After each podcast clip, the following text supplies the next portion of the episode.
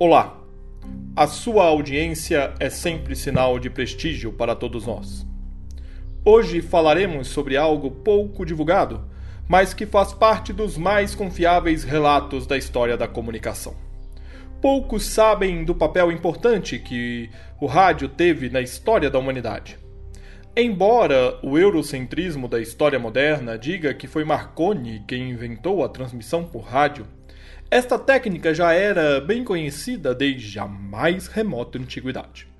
Os faraós egípcios mantinham o reino do sul e do norte unidos através da transmissão diária da voz do Egito, e algumas pirâmides foram usadas como torres de transmissão. Tablets cuneiformes da Mesopotâmia indicam que a própria Torre de Babel poderia ter sido construída para abrigar uma antena dessas. Já Júlio César teria usado transmissão em rádio para guiar as tropas na conquista da Gália. Há ainda os relatos sobre Alexandre o Grande, que mantinha unido seu império por meio das transmissões de rádio. A descoberta do Brasil foi transmitida em primeira mão para a corte portuguesa por Pero Vaz de Caminha, e só não foi a primeira transmissão intercontinental porque Colombo já havia feito algo parecido anos antes quando aportou nas Bahamas. Infelizmente, muita dessa história é ignorada pela simples falta de registro destes áudios. Afinal, a fita cassete e os rolos de gravação só foram inventados muitos anos depois das primeiras transmissões em rádio. Mas nem tudo está perdido. Graças ao trabalho dos ágeis e hábeis escribas judeus, nós podemos hoje ter alguma noção com exclusividade da programação da Rádio Judéia, tocando as trombetas em Sião. Assim, trazemos para vocês hoje, estimado ouvinte, estimado ouvinte, com exclusividade, um pequeno exemplo colhido em um dos manuscritos descobertos recentemente. Ele diz mais ou menos o seguinte.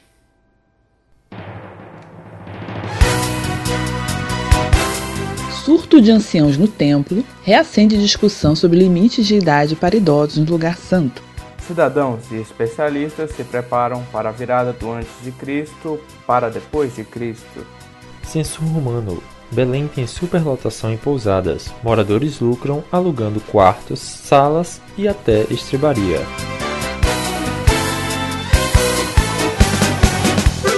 Shalom Jerusalém, Shalom Judeia. Um abraço para você de Belém, Beté, Jericó. Será que vai dar praia em Jope nesse final de semana? Tomara que não apareça baleia no horizonte, você sabe, né?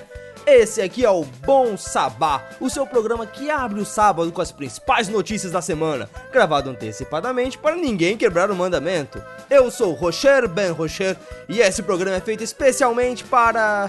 você sabe, para você, nosso ouvinte. Você aí que tá indo pegar água no poço, você que é soldado romano e tá nos ouvindo escondido do centurião. Ave César, companheiro! Você que é publicano, você que tá contando as moedas que pegou durante o dia, conta direito, amigo, conta direito isso aí. Você também que é fariseu, saduceu, que deu uma paradinha nos estudos do Talmud para ver o que tá acontecendo na cidade. Vamos parar de briga, pessoal, vamos parar de briga. E você que é escriba, a mão doendo de tanto copiar, vem cá, vamos ouvir as notícias dessa semana aqui no Bom Sabá. Vem descansar com a gente que amanhã é sábado, dia de dormir até mais tarde, pensar na vida, descansar como nosso Criador fez. E para começar esse programa eu trago aqui uma notícia aqui. Olha, deu o que falar nessa semana aí. O pessoal lá no tempo tava lá, tranquilo, oferecendo sacrifício, o Joaquim vendendo as coisinhas dele, e aí um idoso começou a falar alto com uma criança no colo? Você ficou sabendo disso? Nosso repórter te conta com mais calma. Na manhã de hoje, Dois idosos dos mais reconhecidos em Jerusalém, um homem e uma mulher, tiveram ambos surtos psicóticos e começaram a profetizar sobre uma criança que estava sendo apresentada para os sacrifícios de costume. A direção do Sinédrio não revelou os nomes deles, nem por quanto tempo o serviço ficou interrompido, mas extraoficialmente nossa equipe obteve informação de que um deles é nada mais, nada menos que Simeão, um dos anciãos mais respeitados de Jerusalém. Ele surpreendeu a todos ao chegar ao local de consagração dos bebês e profetizar sobre um menino e a sua mãe. Além do tumulto criado, houveram dois agravantes. As profecias citadas eram messiânicas e o menino é filho de um casal muito pobre, sem exponência alguma na sociedade judaica. Alguns frequentadores do templo, desde então, querem estabelecer uma idade máxima para a permanência de idosos nas áreas judias do novíssimo templo de Herodes, alertando sobre os riscos desses incidentes acabarem se repetindo. Um membro do Sinédrio, que assistia ao casal e testemunhou tudo, aceitou nos dar entrevista sem ser identificado. O sacrifício de um par de pombinhos uma evidência de ser um casal humilde, sem posses. E de repente, nosso querido irmão tomou a criança nos braços e começou a falar coisas sem sentido, como que via a salvação, luz para a revelação aos gentios, e falou inclusive em morrer. Para complicar, profetizou para a pobre mãe do menino que haveria discórdia em Israel e que ela seria atravessada por uma espada coisas horríveis e sem sentido. Rabino, é verdade que outros anciãos também têm criado tumultos neste local? Infelizmente, nós presenciamos o Rabino Simeão incitando outros anciãos a fazerem o mesmo. Uma senhora, inclusive, que está sempre no pátio das mulheres, ficou profetizando e fazendo proclamações sobre o mesmo menino. Uma última pergunta, senhor Rabino.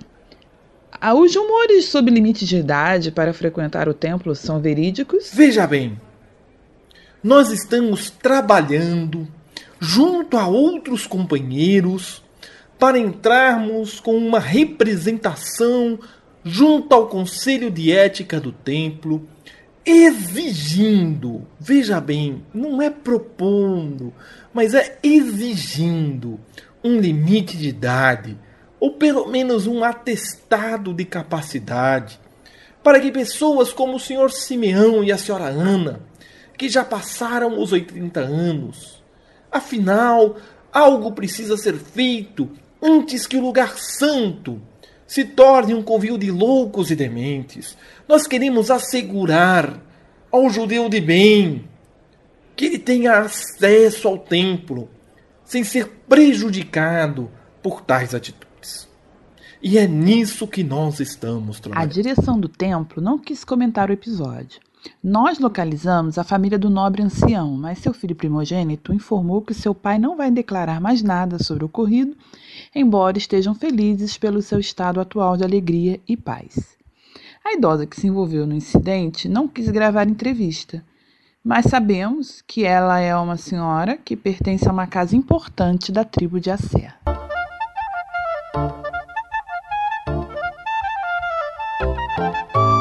Que coisa, hein? Tem que ver isso aí, tem que manter a decência no templo. Mas também tem que cuidar dos idosos, né? Não podemos perder essa importante parte da nossa cultura, já tem tão pouco. Mas falando em alvoroço, tem bastante gente ficando assustada com o que está sendo chamado de bug do milênio. Você sabe, a gente está no ano menos 4 e daqui a apenas 4 anos vamos precisar começar a contar os anos de baixo para cima.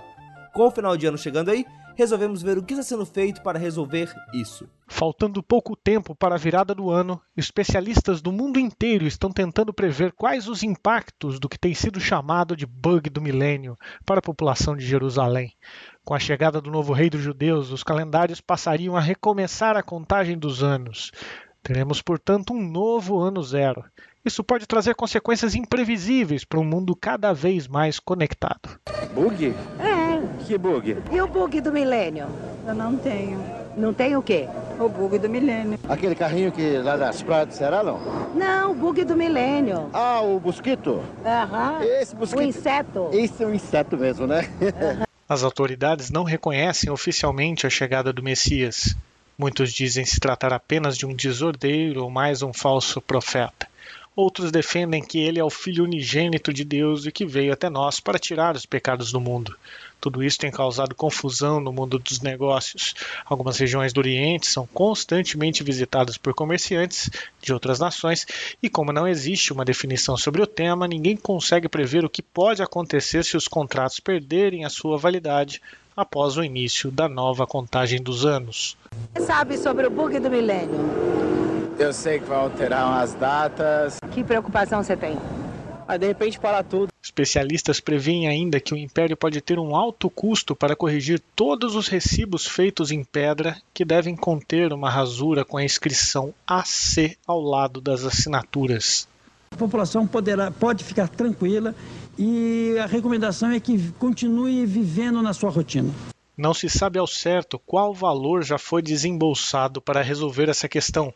E apesar de não terem sido divulgadas as medidas adotadas pelo rei Herodes, o que se pode afirmar é que existe uma pressão forte dele para evitar que este problema ocorra de fato.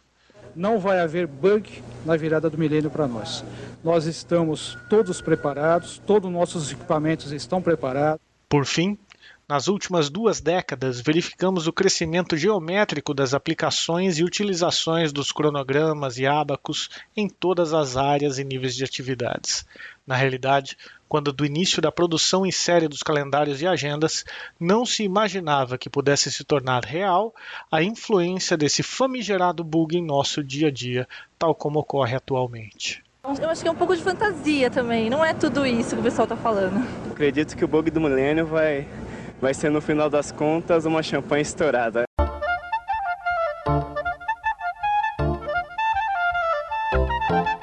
Olha, ouvinte, a parte boa é que quando chegar os próximos milênios, a gente já vai saber como lidar com essa situação e ninguém mais vai ficar preocupado, ninguém mais vai ficar ansioso com o que vai acontecer.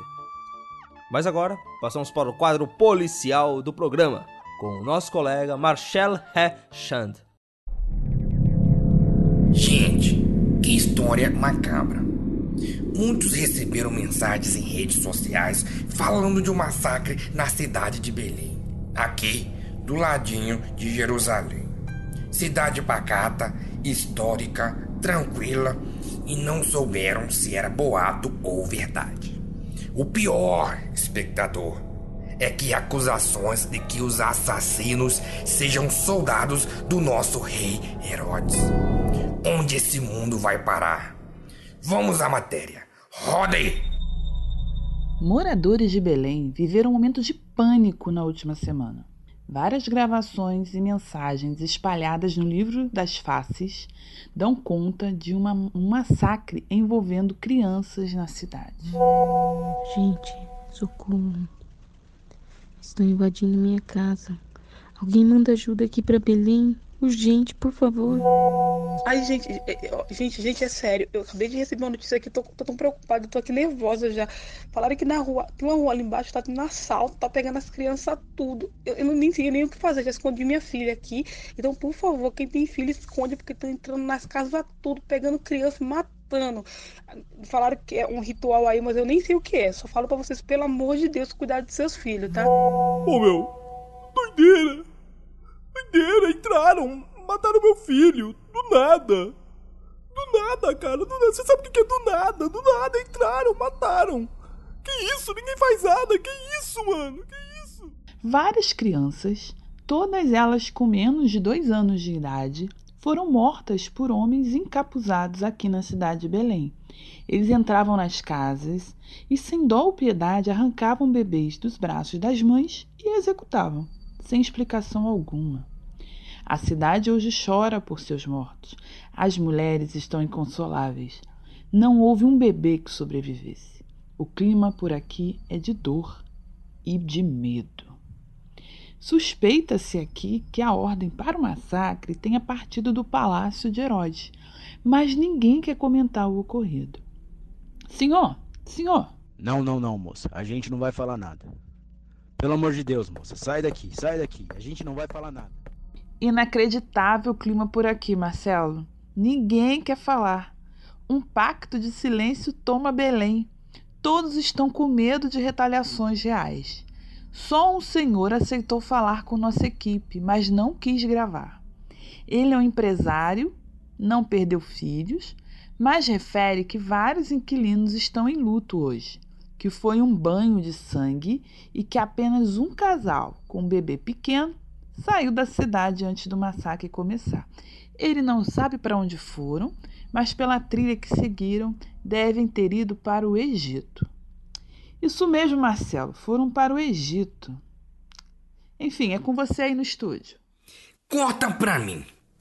Olha, pessoal, tem duas coisas que quero comentar nessa matéria. Primeiro, quem seria o monstro que ordenaria um massacre desse? Quem? Há rumores de que tenha sido nosso rei Herodes. Mas vamos deixar claro: nosso rei é generoso, um homem de bem, reformou o templo. É prematuro demais para chegar a uma conclusão dessas. E qual seria a motivação de um rei para algo tão perverso? Eu me recuso a acreditar. Agora tem que investigar. Pegar esses caras e triturar. Se for soldado do rei, não importa. Pegar esses caras, levar lá para as masmorras romanas e fazer eles pagarem pelo que fizeram. E agora esse casal? Como assim são antes do massacre? E com o bebê? Será que foram avisados? Quem passou essa informação para esse casal? E por que ir pro Egito? Olha, essa história está muito mal contada. Tem que ir a fundo nisso. Desde que teve o recenseamento geral, começaram essas coisas estranhas a acontecerem. Judeu que é judeu não fica levando família pro Egito à toa. E, gente, não custa falar de novo. Cuidado com esses áudios de rede social. Muita coisa exagero. Vocês sabem. Vamos pro intervalo. Voltamos já já.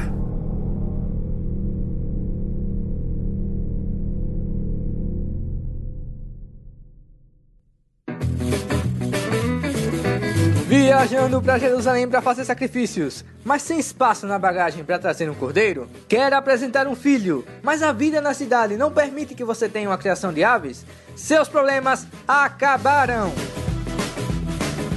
Aqui no pátio do templo, na tenda do Benjamim, você encontra os melhores animais para sacrifício. Pelo melhor preço de Jerusalém, todos os nossos produtos possuem certificado de perfeição, qualidade e confiança, do jeitinho que o judeu gosta. Confira as ofertas. Cordeiro cevado, 19 denários. Ovelha vermelha, 89 denários. O quê? Só isso?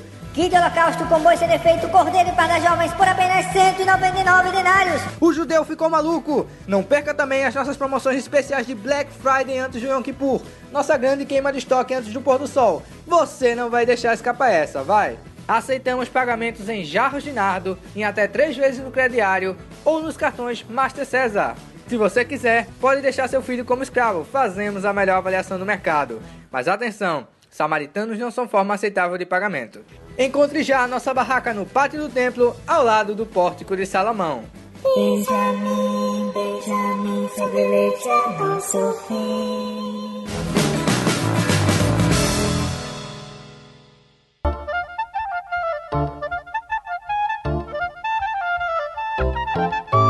E nesse final de ano, temos tido ainda mais pessoas passando aqui por Jerusalém. E eu não tô falando dos turistas que vêm de todo o império ver a glória de Sião. Não, não, não. Eu estou me referindo aos moradores de toda a Judéia e de várias províncias vizinhas que tiveram que vir aqui para poder fazer o recadastramento imperial. A vida de Ben-Abim, que mora na estrada entre Jericó e Jerusalém, mudou bastante desde o último mês. Antes a gente não tinha ninguém que passava aqui e a gente se dedicava ao trabalho da terra, né? Mas desde que as pessoas começaram a passar por aqui, a gente tem conseguido fazer algum dinheirinho, lavando o pé das pessoas e vendendo água em alforjes. As pessoas a que Ben-Abim se refere são os viajantes judeus que têm se espalhado pelo país desde que o imperador determinou que as pessoas se recadastrassem em suas cidades. A ordem foi dada há 10 anos, mas muitas pessoas deixaram para a última hora. E estamos chegando perto do ano menos 4 e não sabemos direito o que vai acontecer quando chegar a zero. O certo é fazer isso logo para garantir o problema é que as pessoas estão demorando demais para viajar para suas províncias de origem. Disse o especialista do Instituto Romano de Geografia e Estatística Calculius Potentius, que trabalha no escritório de Jerusalém. Ele explica que esse censo vai ser importante para garantir que o império saiba como cuidar do seu povo e distribuir suprimentos por todo o mundo conhecido. Como o prazo do recadastramento acaba no final deste ano, tem sido difícil conseguir lugar nas hospedarias de Jerusalém e região. A Associação de Hotéis, Pousadas e Alojamento da capital afirma que está com lotação máxima até o final do ano. Muitas casas de família também têm alugado alguns quartos, o que ajuda a conseguir um dinheiro neste final de ano. É, começo do ano tem que pagar o imposto dos cavalos, né? Aí qualquer coisa que entra já ajuda. A associação, entretanto, adverte que quem se hospeda em lugar não oficial pode passar por algumas dificuldades. Alguns moradores de Decápolis, por exemplo, armaram barracas perto do tanque de Siloé e têm usado as águas onde os doentes costumam se jogar atrás de curas milagrosas. É, quando falta comida, uh, a gente consegue por um preço interessante ali. Ali no Mercado Popular, que tem no, no pátio do, do templo, sabe? O, o Joaquim, por exemplo. O Joaquim sempre tem um preço maneiro, sabe? Outro caso de pessoas que tiveram que apelar para refúgios inusitados aconteceu em Belém, na Grande Jerusalém, onde um casal vindo de Nazaré teve que ficar numa estrebaria no fundo das casas. Se não bastasse ter que dormir entre os animais, a esposa do casal ainda acabou dando à luz durante a noite. Isso aí não teria acontecido se eles tivessem ficado num, num dos hotéis registrados que, que tem parceria com a comunidade de parteiras de Jerusalém, sabe? Mas agora já foi. Garante o líder da associação.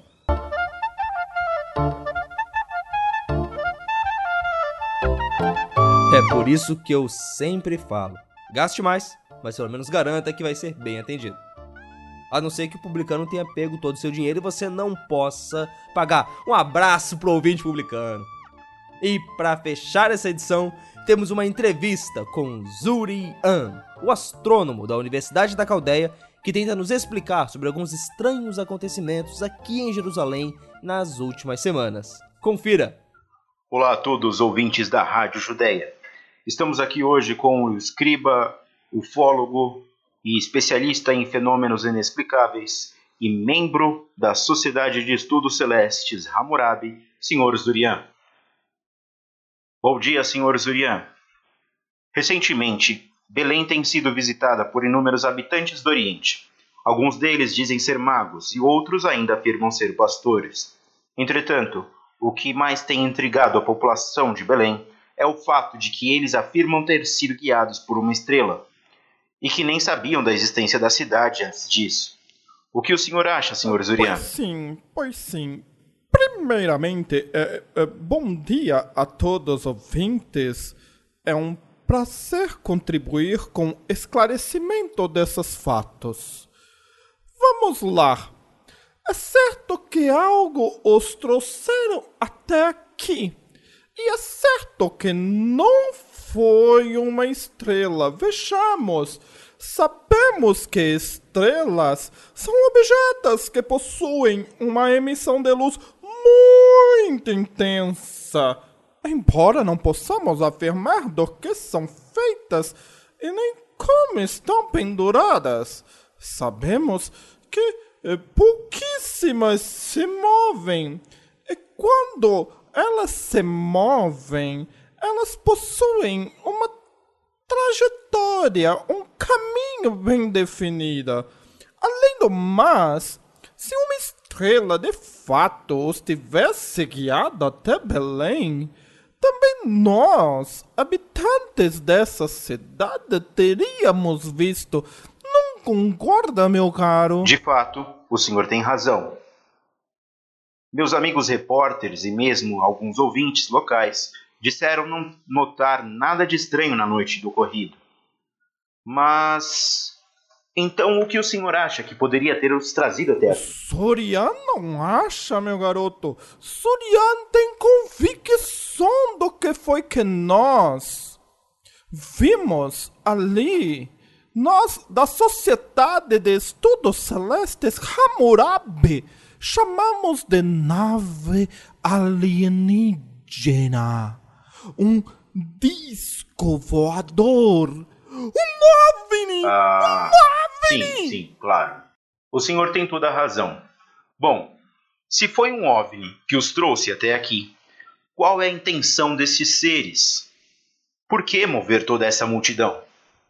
E por que os pastores afirmam ter visto um exército de anjos, convocando-os a presentear uma criança recém-nascida? Quem é essa criança? Fechamos. Segundo estudos de Surian, os sumérios diziam que esses anjos nada mais são do que os alienígenas que tentam nos ajudar a construir um mundo melhor. Sinceramente, Surian acha que eles querem fazer de nós escravos de sua cultura egocêntrica e explorar nosso ouro. Oh, nada mais, nada menos. Isso é a opinião de Surian. O que repórter acha? Sim, sim. O menino. Quem é ele? Por que os magos vieram de tão longe para presentear um bebê? Anjos, alienígenas, pouco importa. Por que ordenaram que os magos e pastores trouxessem presentes para ele? Desculpe, como Surian ia dizendo. Os sumérios dizem que esses alienígenas tentam promover o bem da terra, sua prosperidade, e que em algum momento de seus mais respeitados sábios viriam até a terra revolucionar a forma como nós pensamos, nos relacionamos. Sinceramente, Surian acha que é mesmo para nos explorar aquele papo de não ver o mal, não ouvir o mal e não falar o mal. Pra mim é papo de ditador. É isso aí, pessoal. Espero que nosso colega tenha tido um pouco mais de sorte. Santo de Israel! Você não percebeu? Esse menino vai ser a encarnação do sábio que ensinará a amar o seu próximo e a respeitar a criação. Ele trará a paz a nosso reino, a menos é o que dizem.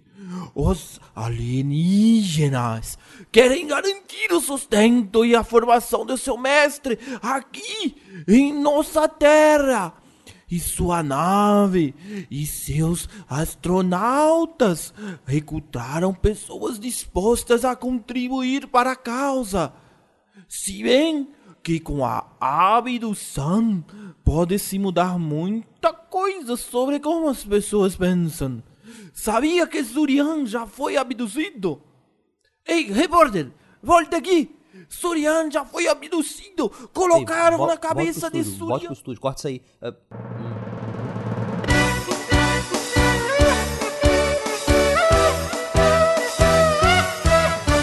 Bom, este foi o Bom Sabá. O sol já está se pondo e nós vamos terminando o nosso trabalho aqui. Nos vemos na semana que vem, querido ouvinte, acompanhando as novidades sobre a Judéia e províncias próximas. Se você quiser falar com a gente enquanto isso, mande seu pergaminho para Rádio Sião, Rua das Palmeiras, número 7. Nos despedimos aqui. Obrigado a toda a equipe que trabalhou nesse programa, aos escribas que estão copiando tudo. Escreve rápido aí, Isaac. Esse cara é uma comédia. Abraços, shalom e até!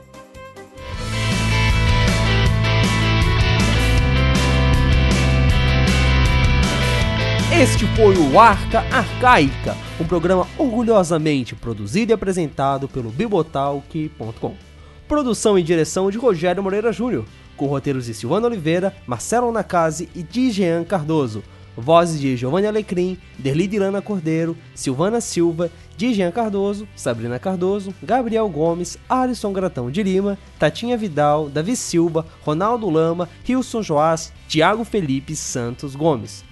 Muito obrigado por ter ouvido, muito obrigado por toda a participação nesse ano, queridos ouvintes. E é isso, a gente volta no ano que vem com mais arcas de notícias, com mais de vocês participando aqui.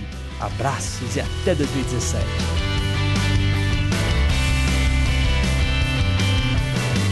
Você acabou de ouvir o Fora do Éden, uma produção do site e podcast Bibotalk.